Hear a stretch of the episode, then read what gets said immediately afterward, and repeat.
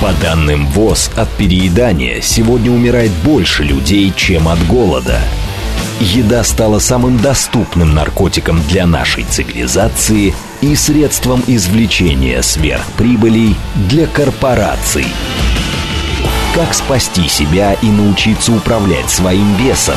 Журналист Илья Переседов и его гости делятся опытом похудения в прямом эфире в программе «Большая перемена».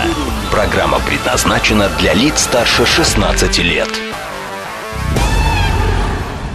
Доброго всем здоровья. Это программа «Большая перемена» на радио «Говорит Москва». У микрофона Илья Переседов.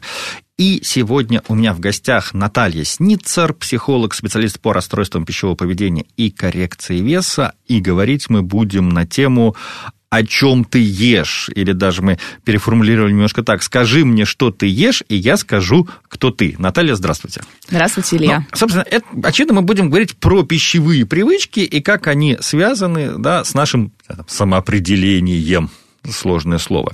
Ну и э, расскажите, вы сидите в кафе, видите, как кто-то подходит к столику с подносиком, бросаете взгляд на его э, набор блюд, и что же вы про него понимаете?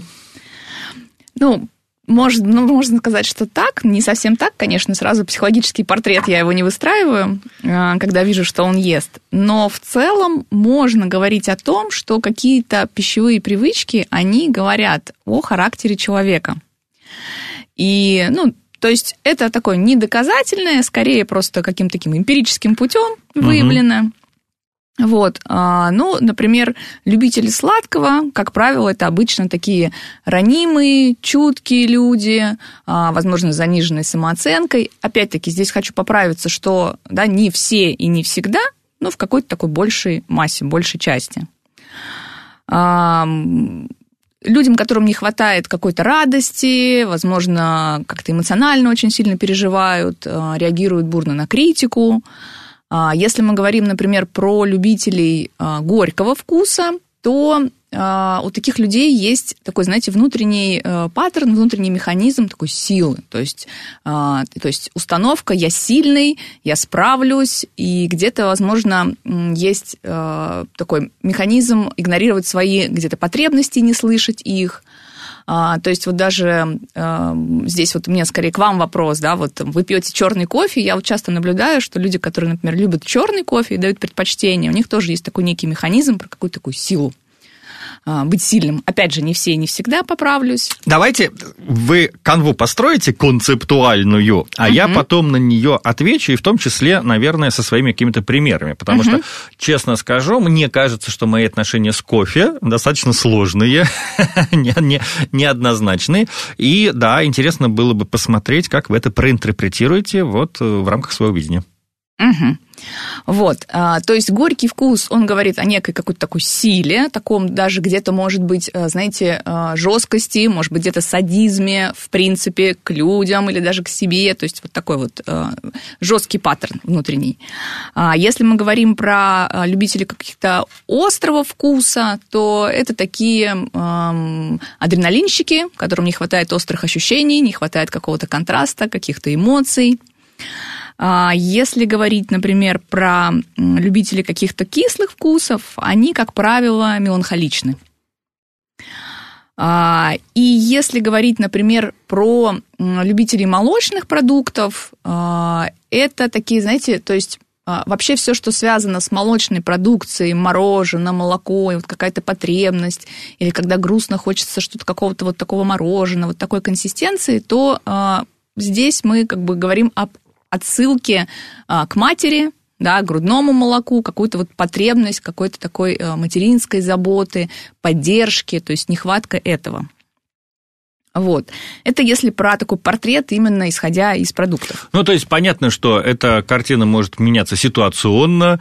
Там человек пришел в кафе, увидел хорошие скидки на те или иные блюда, он их взял, может иметь сезонную какую-то да, окраску. Но э, я чувствую, что, может быть, кто-то из наших слушателей сейчас начнет морщиться и думать, что это какая-то там, не знаю, что-то на грани с эзотерикой. Угу. У меня э, на, вот в таких случаях всегда есть есть хороший пример, что вот, э, друзья, мы все знаем, что когда-то была э, геоцентрическая система, да, где Земля помещалась в центр Вселенной, потом угу. появилась гелиоцентрическая, а, и исходя из концепции гелиоцентрической системы изменилось видение и восприятие карты звездного неба. При этом, если посмотреть, вот когда мореплаватели строят маршруты по полярной звезде, на самом деле даже сегодня учат в разных мореходных школах э, выстраивать маршрут по полярной звезде в случае, если у тебя откажет оборудование и так далее. Угу. Сама концепция того, что мы прокладываем вот какой-то путь, ориентируясь на вот эту как бы одну звезду, она в основе своей имеет геоцентрическую как бы геоцентрический подход. И ясно, что люди, которые это делают, они в этот момент не забывают о том, что Земля вращается вокруг Солнца, но на прикладном уровне им это удобно, им это работает вот в рамках вот каких-то конкретных этих задач и потребностей. И а, здесь, как я вижу, меня Наталья сейчас поправит, а, как я вижу, мы можем сколько угодно рассуждать про а, то, что еда – это просто топливо для нашей жизни, а, это энергия. Давайте посчитаем, сколько калорий нам нужно, и этим ограничимся. А откуда мы их возьмем, это вообще дело десятое. Часто даже какие-то некие там мамкины нутрициологи и такое себе позволяют. Но при этом мы все понимаем, что наше отношение с едой глубоко эмоциональное. Как вот там я, например, э, там, в моем курсе тема про еду начинается с того, что я обращаю внимание слушателей, что взаимоотношения с едой это всегда как бы был и во многом остается базовый инструмент насилия. То есть, если тебе хочется проявить над человеком силу, ограничь его еду или попробуй навязать ему, какую еду он будет есть. Да? И э, то же самое, когда человек хочет расслабиться или о себе позаботиться, первым делом он, скорее всего, побежит либо к холодильнику, либо в магазин, чтобы купить то, что сердце хочет. А на самом деле не сердце, а вот наш как бы базовый этот эмоциональный какой-то портрет. Поэтому вот мне кажется, что наш разговор сегодня, вот он будет исходить из таких прикладных каких-то а, вопросов и задач, с одной стороны, а, которые, ну, подтверждаются, ну, моей практикой, у меня подтверждаются, а, видимо, в случае с Натальей, широким опытом ее работы с а, клиентами. Давайте попробуем, если у вас нет сейчас какого-то тезиса, который вы хотели прямо как бы сказать, или он есть? Ну, я здесь а, поддержу, согласна ага. абсолютно, что действительно еда – это очень такой простой, доступный и легкий способ, а, в том числе справиться с эмоциями и поддержать себя. Ну, помимо базовой потребности. Поэтому, конечно, в каких-то любых ситуациях и случаях еда первым делом приходит на помощь. Ну, вот э, если эту тему немножко развивать, то э, здесь есть э, такой как бы эмоцион... такой интеллектуальный момент, который меня всегда занимал. Вот мы говорим, что у человека есть его характер, как бы темперамент, его эмоциональная реакция на окружающий мир, который может проявляться в обращении к еде с одной стороны. С другой стороны, биологи говорят, что какие-то интересы к еде заложены в нас эволюцией. То есть, вот, например, сах, сладкое мы любим, потому что э, сладкие продукты, с одной стороны, богаты энергией, а с другой стороны, в прошлом они попадались редко. И, соответственно, э, значит, как бы, если уж ты его встречал, этот мед или какой-то сладкий плод, то ты должен был его съесть там побольше, с одной стороны. С другой стороны, то же самое касается жирных продуктов. Вот. То есть там вроде бы даже были какие-то исследования, что э, исходя из потребностей вот мозга и э, нашей биологической системы, оптимальная, как бы приносящая нам максимальное удовольствие там, еда 50% жирного, 50% сладкого. Вот. И это, по сути, с одной стороны, там, рецепт чизкейка какого-нибудь, угу. да? То есть тогда получается, что мы здесь выпадаем из этого эмоционального э, портрета, а оказываемся к тому, что вот если каждый человек впадет в какое-то внутреннее естественное животное состояние, все будут бегать в поисках чизкейков. Вот здесь на это поправку вы делаете какую-то? Ну, все-таки э, человек, он разумный, Поэтому здесь э, все-таки происходит какой-то контроль его э, таких, э, скажем так, базовых установок, которые Это его будет отсылают. следующая для нас какая-нибудь тема, разумный человек или нет. Вот, потому что, извините, сейчас вот я перебью, быстренько поделюсь. А, я тут завел кота. И я начал смотреть, значит, на видеохостинге выступления лекции зоопсихологов. Угу. Вот, оказывается, есть и такие, да, это, оказывается, да. полноценная профессия. И когда я начал слушать про то, что зоопсихологи там учат, э, как обратить внимание на обмен веществ твоего животного, как приучить его не переедать и прочее, я вот понял, что если взять их выступление и там котик заменить там на там ребенок или как бы на я, то они ничем не будут отличаться от выступлений большинства, как минимум, инстаграм-гуру. Э, и я впечатлился, э, меня родилась концепция про то, что надо относиться к себе как к питомцу, чтобы о себе... Потому что, ну, реально, если многие угу. люди начнут заботиться о себе как о своих котах, уже будет большой прогресс. Да, и на самом деле здесь вы правы, потому что порой люди так к себе относятся намного хуже, чем да, к своим питомцам. Да, и вы не поверите, значит, я увидел в московском зоопарке анонс курсов про вот как раз зоопсихологию. Mm, вот. Да, и я прям туда позвонил, говорю, а давайте, давайте, может быть, мы эфир еще сделаем, давайте, вот я даже готов к вам пойти поучиться вот на тему того, что, значит, ну, меня там чуть ли не матом обругали, сказали, вот как примерно как вы, сказать, значит, так, Человек разумное существо, нечего тут значит, ставить параллели между какими-то людишками и вот нашими, значит, как бы э, питомцами. И вот я расстроился. То есть вот где же, ну, где эта степень границы, вот когда нами э, правят э, инстинкты, а когда нами правят, как вы говорите, интеллект и все, что у него нагружено? А, когда мы попадаем в какой-то очень глубокий стресс, э, мощный стресс, сильный, конечно, нас откатывает до каких-то наших инстинктов. Угу. И здесь, э, когда человек э, регрессирует в стрессовое состояние, важно все-таки возвращать себя. То есть для этого, например, там, в терапии нарабатываются какие-то другие модели поведения, которые помогут человеку выйти, вытащить себя из этой стрессового, стрессового состояния. В целом я все-таки считаю, что человек в состоянии управлять своими какими-то пищевыми привычками, а, и в тот момент, когда, а, например, эмоционально он хочет а, какую-то эмоцию не прожить, а заесть, искать какие-то другие пути решения этих проблем. Потому что, ну, все-таки те же там чувства, переживания, эмоции, стресс и тревога наша психика в состоянии пережить, и проблема-то возникает, когда мы в этом застреваем, когда уже вырабатываются неправильные механизмы, и еда приходит как вспомогательный процесс, как успокаивающий процесс. Но это не совсем как бы так, эффективные способы решения. То есть давайте уточним, а когда речь идет о каком-то, не знаю, уже хроническом стрессе или каком-то э, очень, ну, как бы сильном испуге или что-то еще, вот тоже, где вопрос на грани жизни и смерти как бы происходит, да, или когда там какие-нибудь суицидальные позывы в человека возникают, там уже можно э, ждать и думать, что вот э, включаются какие-то глубинные механизмы психики. То есть сегодня, насколько я понимаю, эта концепция мозга ящерицы уже когда отошла в прошлое, да, я просто, может быть, кто-то не знает, а, долгое время была такая э, теория на стыке науки и популярной науки, и ее сегодня можно периодически встретить, что якобы э, вот у человека есть вот э, глубинный, вот наиболее древний мозг ящерицы, ну, это как бы ящерица условно, вот, вот, вот, вот того какого-то прапрапредка, который отвечает за наши какие-то вот такие базовые, что ли, действия, позывы и так далее. А, а, а, все, а все, все, все, все следующее это уже поздняя эволюционная надстройка. Сегодня от этого ушли.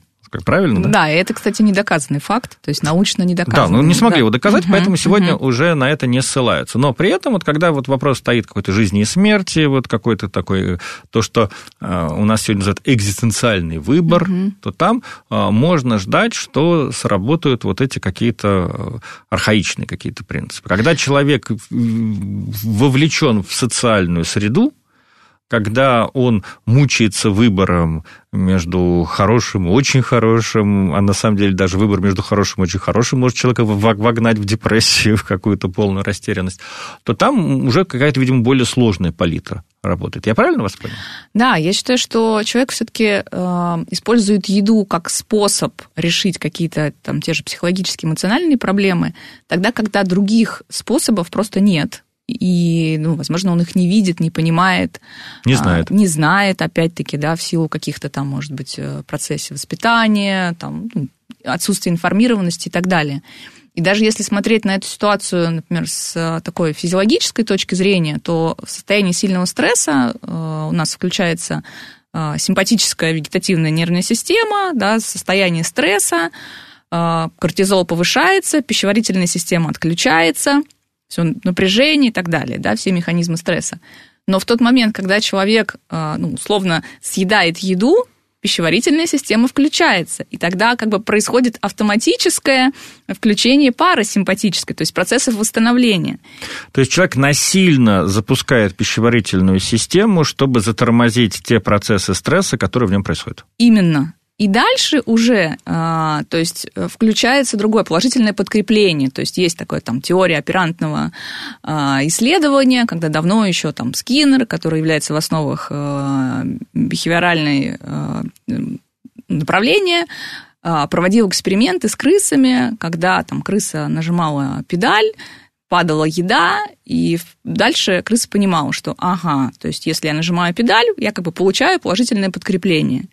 И вот э, на фоне вот, как бы, да, таких физиологических реакций, заложенных уже природой, так и формируются какие-то пищевые привычки, которые там могут закладываться еще в детстве. Ребенок заплакал, пришла мама, дала ему конфетку, стало хорошо.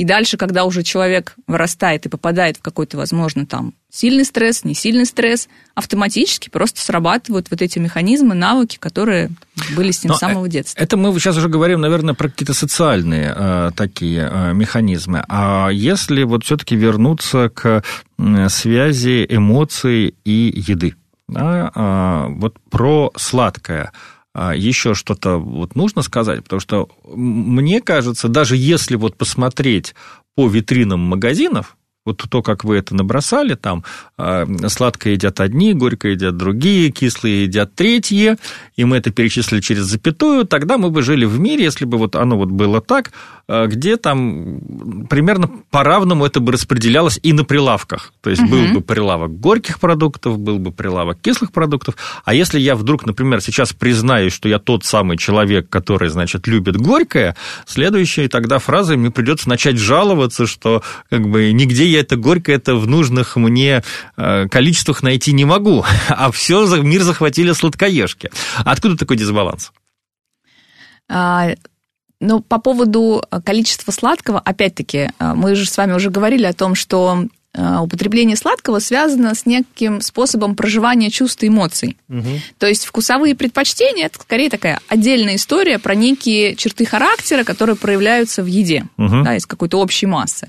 А другое дело, что мы видим, в принципе, какие-то пищевые привычки и поведения, которые говорят о психологических проблемах человека, о каких-то диетологических проблемах, как бы в разрезе его пищевого поведения. То есть это немножко как будто бы отдельная тема. Угу. То есть и если мы, например, там а, возьмем, ну, не знаю, понаблюдаем за человеком, посмотрим на его рацион, а, там не два дня, не три дня, а, например, на протяжении хотя бы недели, двух недель, то здесь уже мы сможем увидеть, да, то есть а, здесь еда и становится информативной, о чем скажут его пищевые привычки и пристрастия. И когда мы видим, что а, предположим, там, еда не по голоду, что чрезмерное употребление сладкого в рационе, а, возникает вопрос, да, то есть, э, как бы, возможно, человек что-то замещает, возможно, он что-то замещает просто из своих потребностей, то есть еда выполняет какую-то другую функцию, замещающую.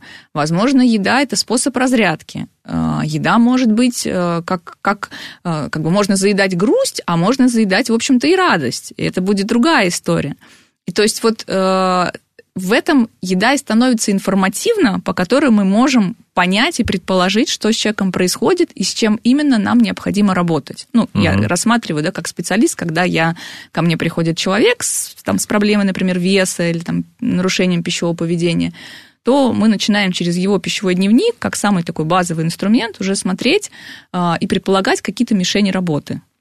Да, это интересно. Я вот сейчас вас а, слушаю и а, вспоминаю, что есть же, например, такой, а, такая разновидность, а, разряд, как ритуальная еда, да, которая а, всегда очень а, регламентирована, и она как раз обычно отталкивается не от вкусовых каких-то интересов, а от особенностей момента. Да, то есть вот там вот там на Пасху надо съесть там яйцо с солью, на поминках там надо съесть какой-нибудь там как на кутья, по-моему, называется, угу. да, там, э, или там блины.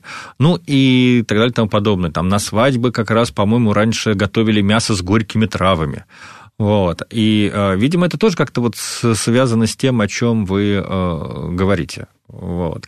А есть какой-то национальный окрас у всей этой истории, потому что, ну, например, там, следуя вашей логике, если человек особо не, ну, как бы неразборчив в этих вопросах, тоже можно сделать какой-то вывод о его эмоциональном состоянии. При этом я жил в Таиланде и обратил внимание, что у тайцев нет такой жесткой иерархии, вот как у нас там салат а, основной десерт, вот они реально едят, как принесут. То есть он может поесть мороженое, потом съесть острый суп, потом закусить сладким бананом и тут же жареным рисом, и наоборот, и они даже, ну, как бы, они этого просто не замечают. Вот. Я так понял, что это их какая-то культурная как бы, специфика. Вот может быть такое, что вот какие-то особенности вот, не знаю, вот, вот национальные. Опять-таки, человек, который вырос в Мексике или в какой-нибудь Грузии, наверное, гораздо более невосприимчив к острой пище, чем житель Центральной России.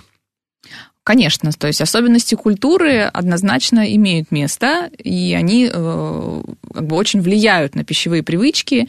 И, в принципе, э, опять-таки, если мы говорим, что, например, там взять тот же Таиланд, э, уже пищеварительная система, ферменты и так далее, они все уже, ну, как бы сформировались и выработались под определенную еду. И если поместить там нас в такие условия, конечно, для нашего организма это будет очень непривычно, э, не физиологично и явно не на пользу. Поэтому культурные какие-то а, аспекты, они влияют бесспорно. А, и они влияют также и на избыточный вес, и на какие-то элементы переедания. А, ну, то есть это уже такие, скорее, про привычки будет история. Я вспомнил, ходил мем в интернете, назывался э, «Анархия в Англии», там, э, по-моему, там выходит дворецкий или мама там и спрашивает героя, там, ты будешь кашу на завтрак? И говорит, нет. Это анархия. Вот, как же так, он не поел каши. А, а, хорошо. А есть вот, а, ну вот в России у нас какие-то такие устоявшиеся гастрономические привычки, которые могут повлиять, ну, вот не знаю, как бы на человека, в том числе, может быть, как-то в его э, эмоциональном развитии, что ли. А, знаете, такой расскажу пример из практики про как раз вот про такие национальные привычки. А, вот, например, взять оливье да, такой э, любимый, излюбленный оливье, который, в общем-то, с точки зрения э, рассматривать какого-то диетологического, в общем-то, не, не про пользу. Это что... просто какая-то... Это даже не анархия, это какая-то атомная бомба, наверное. Да-да-да, то есть как бы смешали все, что было, заправили еще майонезом, и, в общем-то, да. Но при этом, да, в российской культуре э, вот оливье. Вот с чем у вас, Илья, ассоциируется оливье? Ну, с Новым годом, С Новым годом, да. да. А Новый год, как правило, для большинства людей это про какой-то праздник. Это какие-то отсылки к чему-то классному, беззаботному, возможно, там, какому-то детству, или там э, как-то за столом, родители, да, то есть атмосфера, определенные чувства. Дальше происходит такая фиксация э, психологическая, что оливье начинает ассоциироваться именно с этими чувствами. И э, человек может бессознательно как бы выбирать этот оливье в своем рационе чрезмерно для того, чтобы как бы вернуться в это состояние. Причем эти такие процессы, они будут бессознательные. И ну, в работе периодически я такое встречаю. То есть, когда, э, в общем-то, человек понимает, что, может быть, это не совсем полезно, но при этом есть какая-то вот потребность в этом оливье. И он понимает, что эта потребность, она какая-то такая именно э, не связанная именно как с едой, а именно какая-то психологическая. И когда мы начинаем разбирать, действительно, э, человек понимает, что да, это правда какое-то ощущение праздника, и когда в жизни все грустно, серо, уныло и ничего не радует, то, в общем-то, на помощь приходит оливье. Вы хотите сказать, что вы даже можете прописать оливье кому-то из ваших пациентов в каких-то случаях? Ну, э, здесь дело-то в том, что наличие наличие оливье не закрывает эту потребность, потому что эта потребность, она не пищевая. И здесь важно исследовать и искать другие способы получения радости и удовлетворения э, как бы в жизни человека. Потому что если, например, там, э, взять, там, не знаю, пирамиду Маслоу или, например, колесо баланса, да, то есть э, в жизни человека много разных сфер, которые должны быть тоже как-то балансировать и закрываться. А еда начинает просто заполнять э, эти сферы. Окей, спасибо. Продолжим после новостей. По данным ВОЗ, от переедания сегодня умирает больше людей, чем от голода. Еда стала самым доступным наркотиком для нашей цивилизации и средством извлечения сверхприбылей для корпораций. Как спасти себя и научиться управлять своим весом? Журналист Илья Переседов и его гости делятся опытом похудения в прямом эфире в программе «Большая перемена». Большая перемена на радио «Говорит Москва». Илья Переседов. У меня в студии Наталья Сницар, психолог, специалист по расстройствам пищевого поведения и коррекции веса клиники «Можно есть».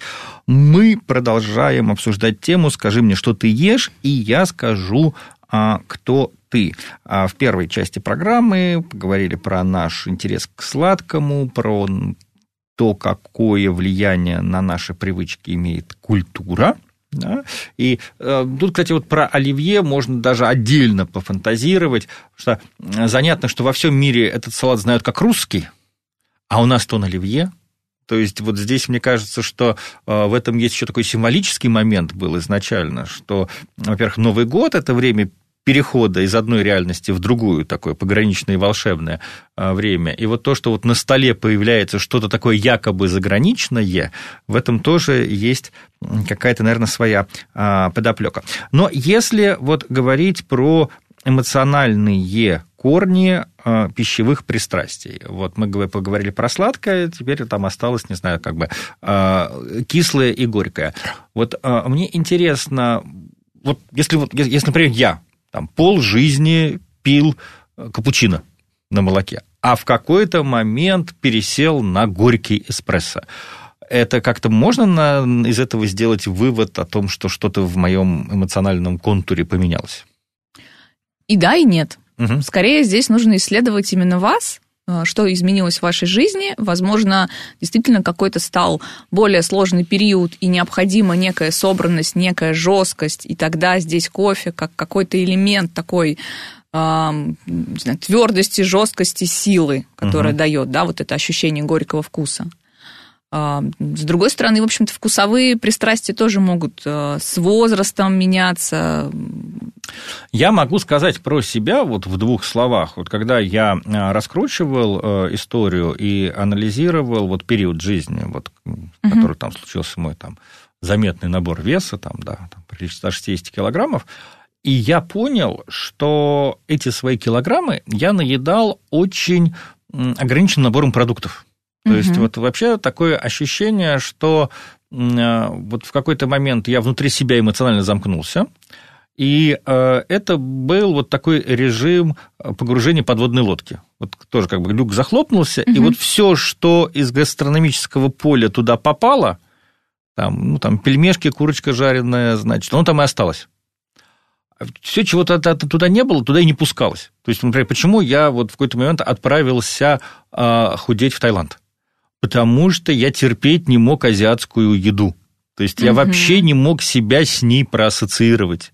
И, соответственно, Азия это было, было то место на планете, где я выйду на улицу, и ничего меня не будет соблазнять. То есть угу. мне совершенно были безразличны их вывески, там, не знаю, три рамена по цене одного, потому что как бы в моем тогдашнем мире, в моем тогдашнем представлении, рамен – это была не еда. И вот я там, сидя в Таиланде на электроплите, вот варил себе куриный супчик, значит, с какими-то даже там с рисиком и макарошками, там тоже самую картошечку варил, но в контролируемом для себя как бы объеме. Ну, понимаете, да? Угу, о чем Какой интересный подход такой, да, способ. Да, да, вот. А при этом, ну вот после того, как я решил проблему лишнего веса, после того, как я открыл для себя там, психотерапию и вопрос с каким-то моим внутренним эмоциональным здоровьем, я вдруг заметил, что э, ну, я ну, могу разрешить себе пробовать другие вкусы. И для меня это уже ну, как бы не, не проблема съесть что-то незнакомое и задаться вопросом, нравится мне это или нет. Угу. То есть, с одной стороны, я могу задаться вопросом, а нравится ли мне то, чем меня кормили в детстве, например, да, а с другой стороны могу задаться вопросом, вот это новое, что, что, что, что я пробую, нравится, и даже вот я там, э, ну, там, я там периодически там записываю там голосовые сообщения там своей бывшей супруги, с которой мы нормально общаемся. Говорит, ты не поверишь, вот я сейчас сижу там в ресторане и там вот там вот вот вот пробую там что-то это да, ну, вообще как-то как я не могу представить тебя вот рядом с этой едой. А вот комментарий специалиста. А, знаете, э, опыт классный, интересный, прям мне понравилось, такой подход нестандартный. А, с другой стороны, вот э, тоже затронули такой важный аспект, что когда мы говорим э, о каких-то здоровых пищевых привычках и вообще про здоровые отношения с едой, здесь важны три условия. То есть еды должно быть достаточно, она должна а, закрывать э, энергетические потребности, да, то есть быть, э, иметь хорошую пищевую ценность. И она Тогда, должна... наверное, давайте уточним, что э, есть такое понятие, как базовый обмен. Да? То есть, если человек весь день будет просто лежать на диване и не производить никаких дополнительных физических действий, нужна будет энергия, чтобы билось его сердце, работали легкие, там, ткани обновлялись, и вот это называется базовым обменом веществ. Потому что все, что сверху, если он при этом пойдет и разгрузит КАМАЗ с кирпичами, ему понадобится энергия, чтобы перетаскать эти кирпичи. И правильно выстроенная диетологическая карта, она никогда не опускается ниже угу. вот этого базового обмена э, веществ, а если даже идет снижение веса, оно идет за счет тех дополнительных энергетических усилий, которые прикладывает человек либо в спортзале, либо просто двигаясь как-то, да? Как бы, ну, дефицит, да, угу. адекватный должен угу. быть. Чрезмерный угу. дефицит, он организм повергнет в стресс, и тогда запустится такой процесс выживания, как бы, да, то есть такая стрессовая реакция. Вот. И еще одно важное условие – это разнообразие рациона. Потому что когда рацион не разнообразный, это очень часто как раз-таки побуждает э, к различным пищевым нарушениям, потому что э, еда, она должна быть не только э, сытной, она должна быть вкусной. Потому что все-таки, да, мы говорим про некий эмоциональный фон, но еда это все равно является источником удовольствия. Другой вопрос, что этот источник удовольствия не должен перекрывать все остальные удовольствия, которые есть в жизни человека, не пищевые. Поэтому это важное условие. И когда, получается, мы себя ограничиваем, то есть нам становится как-то, может быть, не очень вкусно или однообразно, вот тогда это и может приводить к определенным таким качелям, э, связанным с перееданием, ну и так далее, да, то есть который ведет к нарушению. И как будто бы здесь за счет расширения вот этой вот э, такой... Палитры. Палитры, да, такой пищевой линейки.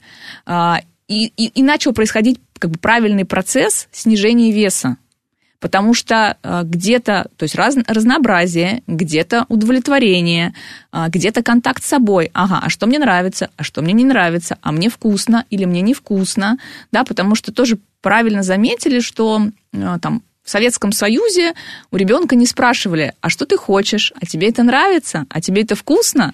Ну, как бы ставили, ешь, и если еще и не доешь, то из-за стола не выйдешь, и на голову тебе эту кашу оденут. В общем-то, история такая. Поэтому вот эти внутренние механизмы, страхи Ой, и сейчас, прочее... Я сейчас себя поведу как э, герой какого-нибудь фильма, значит, на приеме психотерапевта. А, вот я помню, у меня в детстве, э, ну, не то, что была прям такая травма, но была интрига, что вот как же так, мы периодически с родителями ходим в э, хлебный магазин, магазин хлеба, и э, мне там покупают шоколадку. Ну, причем угу. э, в советское время там в магазине продавалась одна шоколадка одного сорта. И один раз шоколадка оказывается вкусная, второй раз шоколадка оказывается невкусная. И я вот все гадал, как же так? И это была интрига. А потом я понял, что, ну, как бы из-за дефицита молочный шоколад завозили не всегда, mm-hmm. или он, может быть, там как бы был подороже, и периодически там попадался соевый шоколад. Причем это был соевый шоколад вот такого советского, угу. как бы позднесоветского, подчеркиваю, производства, не очень хороший, еще там с добавлением цикория какого-нибудь. Угу. Но мне этого никто не мог объяснить. И вот, то есть, как бы я жил в мире, где не только там один единственный сорт шоколадки, она в черной обвертке, но как бы еще вот ты можешь наткнуться на какую-нибудь вот такую соевую вату. Вот. И, ну, мне реально потом пришлось этот э, квест про себя как бы понимать, раскрывать и тогда я успокоился. Все встало на свои места. Но дело в том, что э, очень многие, кто нас сейчас слушают, вообще тоже, опять-таки, могут поморщиться, сказать, какие гедонисты тут э, собрались в студии, а, ведь большое количество людей, они даже, даже не запоминают, что они едят. Вот, вот у них спросишь, вот а, угу. там, там где ты обедал? Ну, в столовую ходил на производстве. А что ты ел? И человек, ну, что, ну, что-то съел, что-то, что-то, что-то лежало, что-то съел. Да, то есть, э, вот, ну, такая отстраненное достаточно э, отношение с едой. И, с одной стороны, некоторые говорят, что это хорошо, что вы не делаете из еды культа, да, а при этом очень часто оказывается, что если человек переедает, то это в том числе, потому что он, он, он, он реально не представляет и не знает, сколько он съел, не говоря уже об оттенках вкуса каких-то. Вот как это коннектится с тем, о чем мы сейчас говорим? А, Все правильно вы говорите, Илья. Действительно, особенно там в современном мире, когда время ограничено и, и куча всего, нужно успеть 33 задачи. Да? Вот этот вопрос еды, он как будто бы становится какой-то даже напряженный. И вот а, часто клиенты приходят, им как-то жалко тратить время на еду, да, на этот процесс. Поэтому еда, она становится каким-то фоном, но когда мы имеем какую-то э, проблему со взаимоотношением с едой, а, еда очень не любит, когда она становится фоном. И здесь важно все-таки с едой налаживать дружеские отношения, а, не созависимые, а именно такие дружеские, здоровые отношения. И вот как раз мы уже об этом говорили, такой главный первый инструмент, который э, человек может даже сам использовать самостоятельно, да, не обязательно для этого там идти к психологу или к диетологу, это просто ведение пищевого дневника. Ой, вот да, у нас, у очень... нас, нет, у нас нет трансляции, но, друзья, у меня сейчас мое лицо исказило гримаса боли. Да, это очень э, такой нелюбимый инструмент э, для многих, но он, правда, очень информативный, и если к этому подходить не как к выполнению, знаете, домашнего задания, э, которое нужно потом сдать учителю и получить за это оценку, оценку, а еще если там есть вредные какие-то продукты, то значит это будет эм, сопровождаться чувством стыда и какой-то плохой отметкой, и наверняка этот учитель будет ругать, и поэтому, в общем-то, пищевой дневник не хочется вести, потому что слово дневник уже ассоциируется с чем-то очень неприятным. Но если к этому подойти э, больше через какой-то азарт, игру и просто наблюдение и эксперимент, то какие-то вещи становятся очень э, осознанны и понятны. А почему эта еда? А почему здесь вот это? А почему сейчас я, в общем-то, не испытываю голод, но, не знаю, съел эту шоколадку? Или а почему я здесь переел? То есть э, проводя некий самоанализ, можно уже подсветить какие-то как, как диетологические проблемы и убеждения, как и психологические проблемы.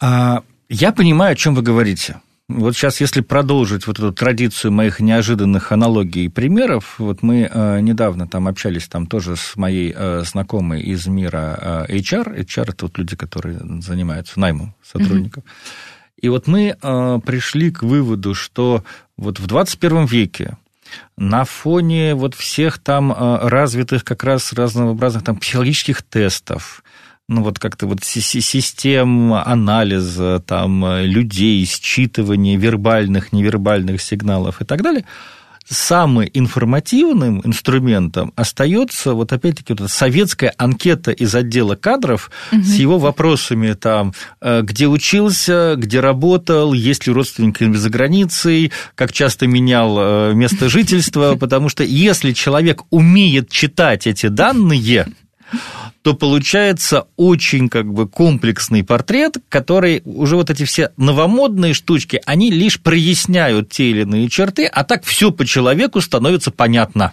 Угу. То есть ты можешь там э, сколько угодно упиваться ощущением своей уникальности, но если перечислить через запятую э, места, где ты учился и где ты работал, и должностные полномочия, то очень многое про тебя становится ясно. И то же самое, наверное, и с едой. То есть вот если просто через запятую э, написать, что ты ел, когда и сколько присутствовал в этом алкоголь или нет – да, ну, как бы, угу. и э, каким завтраком сменился твой ужин, Причем даже вот по тому, во сколько человек завтракал и сколько он съел на завтрак, можно понять, переел он или нет на ужин, даже если он не конкретизировал объемы съеденного. Да? Вот, и вот это, как бы, это, это, это страшно на самом деле, это отвратительно, это неприятно, с одной стороны.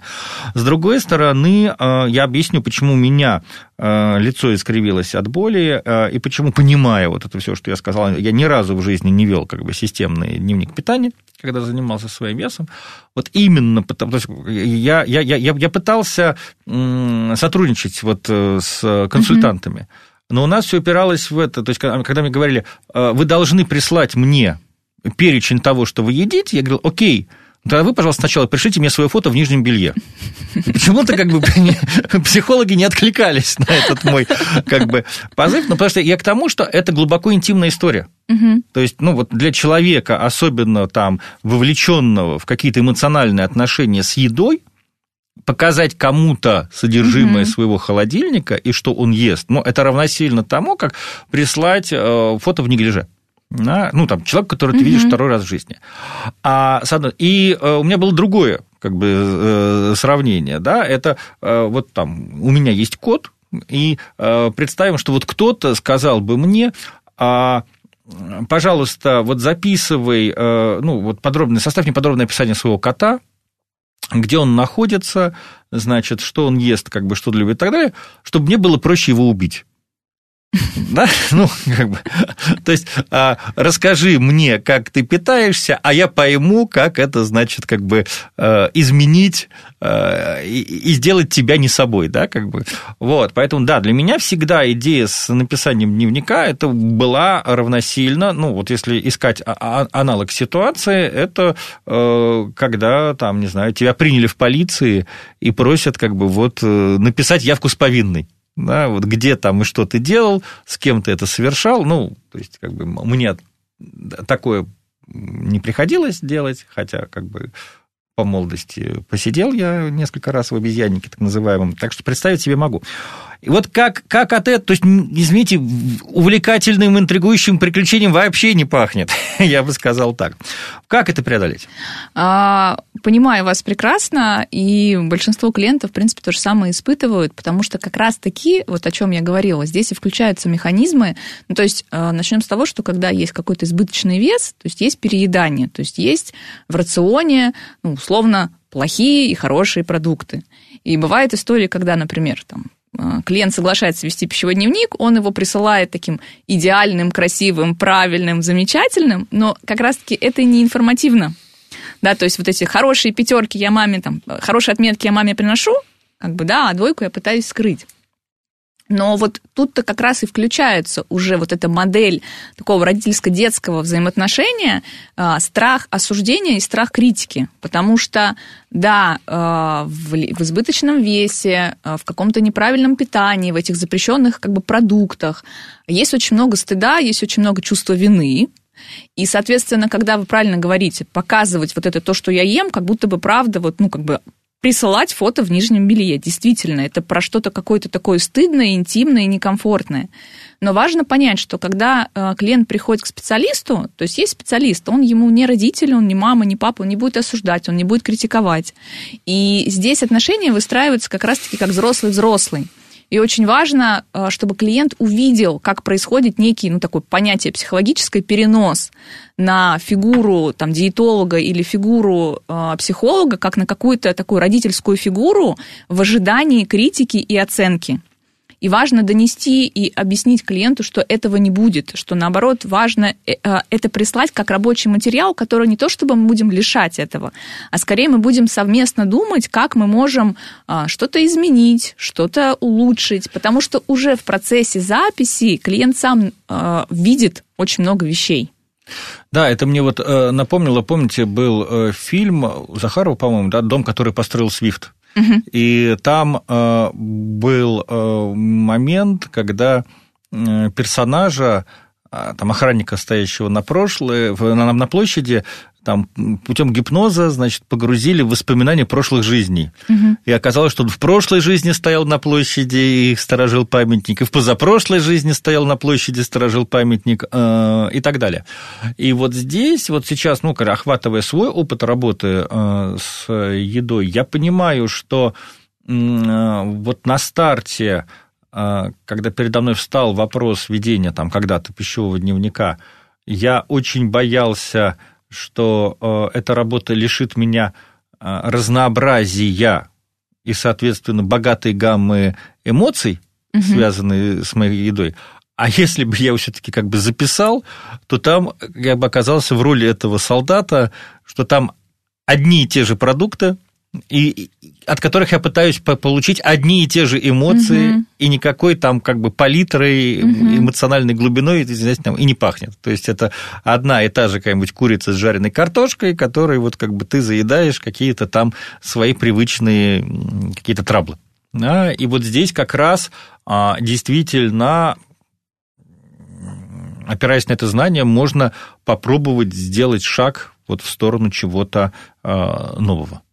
Да, и, и тут, знаете, еще тоже такой момент э, хочу заметить, что вот, э, да, вот вы сказали, э, там, э, ты должен присылать э, свою еду, да, то есть мне уже вот эта формулировка должен, она мне уже режет слух, потому что это уже как будто бы такой директивный подход, ну, оно же так и есть, даже 90% случаев встречаются, причем у нас в эту сферу сегодня пытаются лезть даже не просто там какие-то нутрициологи, там, а, закончившие недельные курсы, но даже какие-нибудь инструкторы по фитнесу, которые приходят, так, ну нормально, значит, будешь мне писать, что ты ешь, а я тебе буду еще говорить, ну что ж ты опять-то там налопался. это очень грустно потому что это на самом деле не способствует и не поддерживает, а только усиливает вот этот внутренний механизм страха, критики, стыда, э, осуждения и прочего.